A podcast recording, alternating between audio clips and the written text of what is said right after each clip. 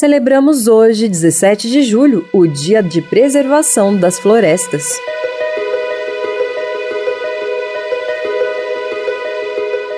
Nós celebramos hoje o Dia da Preservação das Florestas, data tão importante ligada à proteção e preservação de nossa casa comum. Preservar as florestas é sinônimo de proteger a vida, pois as florestas têm sido ameaçadas em todo o mundo pela degradação incontrolada. Isso acontece por terem seu uso desviado para necessidades crescentes do próprio ser humano e pela falta de um gerenciamento ambiental adequado. As florestas, seja no Brasil como em qualquer parte do mundo, são o ecossistema mais rico em espécies animais e vegetais. Na Amazônia, por exemplo, encontra-se cerca de um décimo de todas as espécies vegetais e animais conhecidos do nosso planeta. A sua destruição causa erosão dos solos, degradação das áreas de bacias hidrográficas, perdas da vida animal e perda de biodiversidade. A destruição das florestas colocam em risco a vida do próprio ser humano em nosso planeta. Comecemos esse momento oracional e de reflexão ouvindo uma história muito inspiradora. Os Sons da Floresta Um rei mandou seu filho estudar no templo de um grande mestre, com o objetivo de prepará-lo para ser um grande administrador.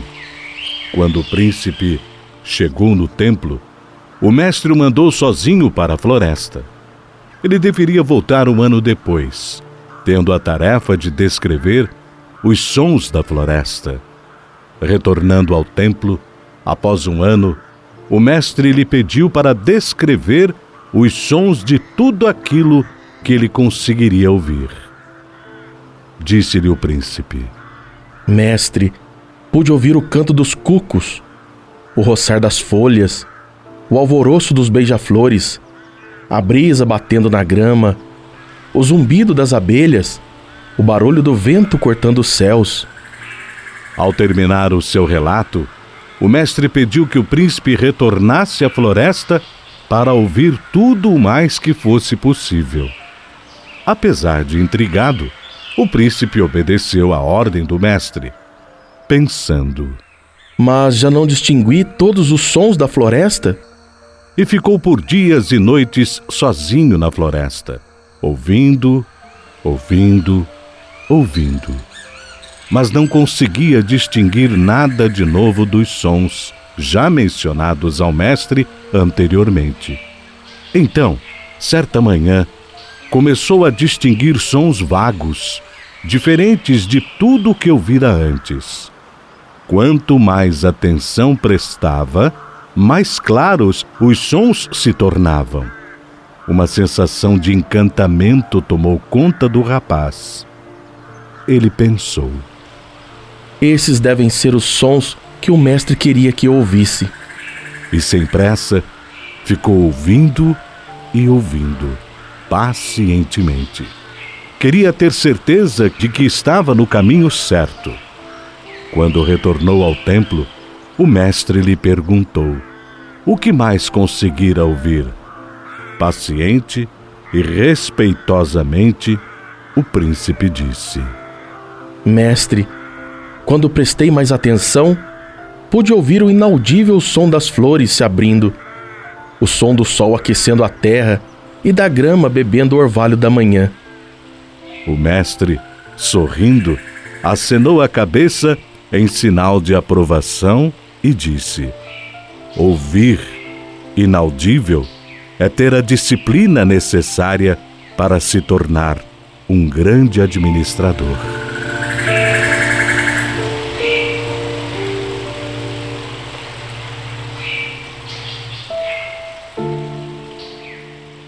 E agora, sabendo que tudo fala de Deus e que precisamos respeitar cada ser vivente, rezemos.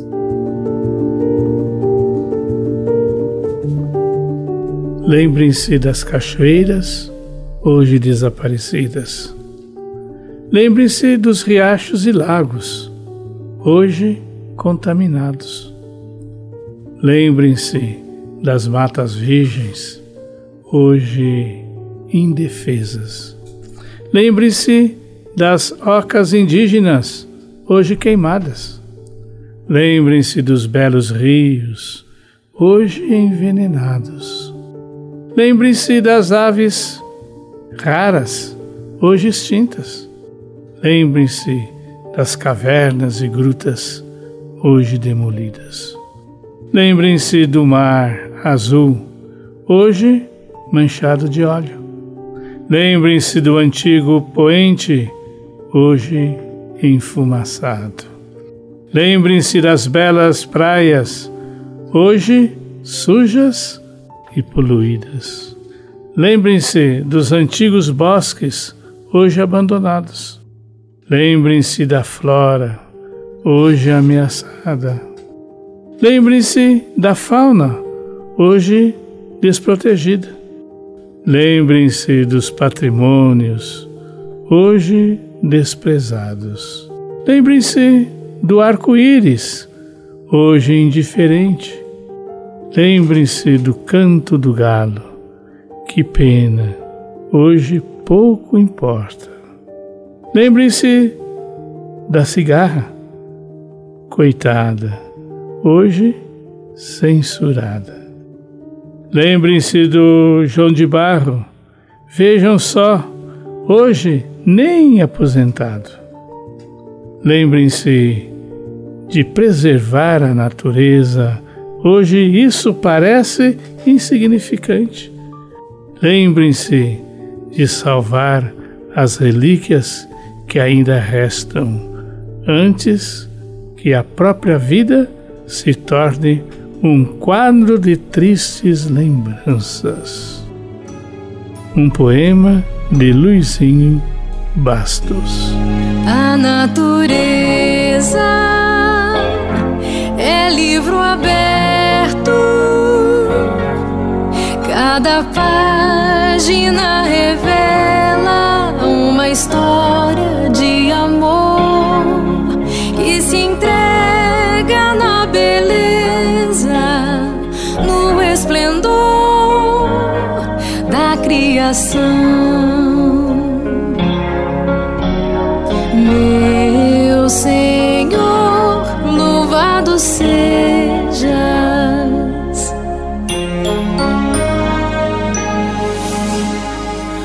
Natureza é livro aberto, cada página revela uma história de amor que se entrega na beleza, no esplendor da criação.